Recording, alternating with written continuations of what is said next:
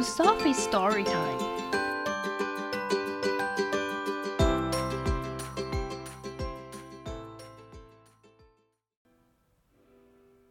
Today's story is Celebrating the Lantern Festival by Sanmu Tang.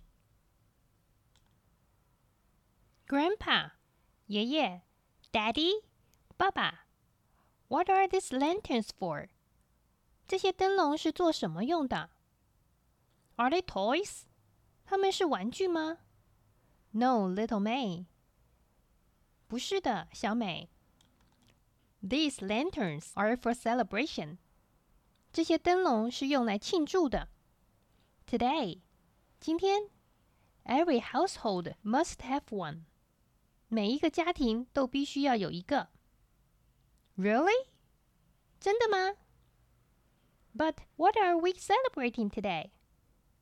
但是我们今天要庆祝什么呢？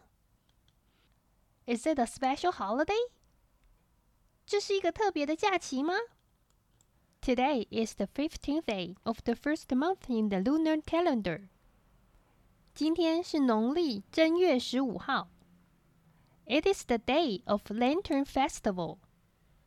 这一天是元宵节。It is a very special day. 这是一个非常特别的日子。When every household lights a lantern. 家家户户都点起灯笼。And eat sticky rice dumpling. 还有吃元宵。Look，看呐！Once the dumplings float, that means they are ready to eat. 当元宵浮起来的时候，就说明可以吃了。Is that how you can tell？ 这就是你判断煮熟了没有的方式吗？哇哦，哇哦，Little Mei，小美，Can you set the table and tell everyone to come and eat the sticky rice dumplings？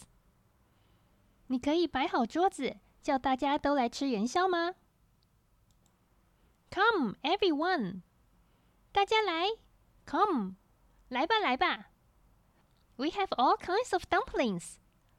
我们有各种各样的元宵。Some with sweet bean paste. 有的是包甜豆沙。Some with vegetables. 有一些是包蔬菜的。And some with meat.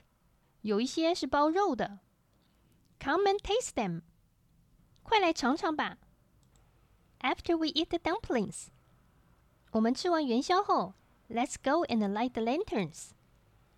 我们去点灯笼，Grandpa， 爷爷。Why do we light the lanterns during the Lantern Festival？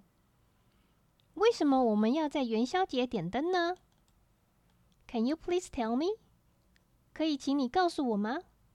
A long, long time ago，很久很久以前，The bird of Jade Emperor of Heaven lost his way。玉皇大帝的鸟迷失了方向。and end up on Earth，掉入了人间。 Human hunters not recognizing it was a heavenly bird，人类的猎人认不出它是天鸟。Shot it dead，把它射死了。This enraged the Jet Emperor，这个激怒了玉皇大帝。And so he ordered the fire god to set everything on fire on the 15th day of the first lunar month as punishment to the mankind. 于是他命令火神在正月十五号放火焚烧万物，以惩罚人类。But the Jade Emperor's daughter could not bear to see the people suffer. 但是玉皇大帝的女儿不忍心看百姓受苦，so she secretly came down to earth 所以他偷偷的下凡，and told people to hang lanterns and light fireworks on that day。 吩咐百姓在正月十五这一天挂灯笼、放烟火。On the fifteenth day，在第十五天的时候，the Jade Emperor looked down on earth。在第十五天的这一天，玉皇大帝俯视大地。and saw red flames blazing and bright lights. 看到红色的火焰熊熊的燃烧，光芒四射。and he was satisfied that his order had been carried out. 他很满意他的命令得到了执行。And in this way, people's life were saved.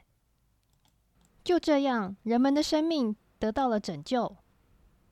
From that day on，从那天开始，the fifteenth day of the first lunar month every year，每年农历正月十五号，every household lights a lantern to remember this story。家家户户都点起灯笼来纪念这一个故事。Grandpa，爷爷，That is a wonderful story。那真是一个很棒的一个故事。Little Mei，小美，Come and look，过来看看。Can you guess the riddle on the lantern？你能够猜出灯笼上的谜语吗？嗯。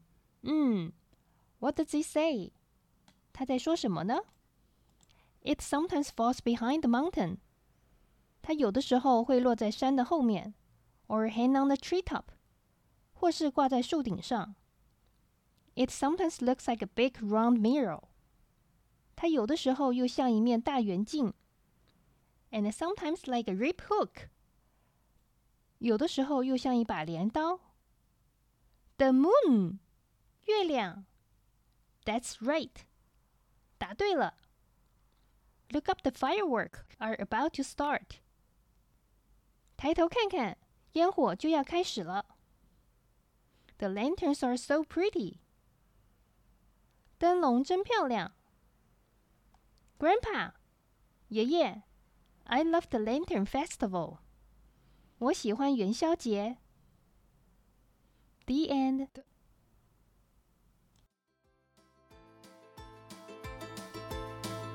Thanks for listening today. If you like the story and would like to help to keep kids excited about the books and the stories, please follow us, subscribe, and consider to support our channel via the link in the description. Thank you, and see you next time.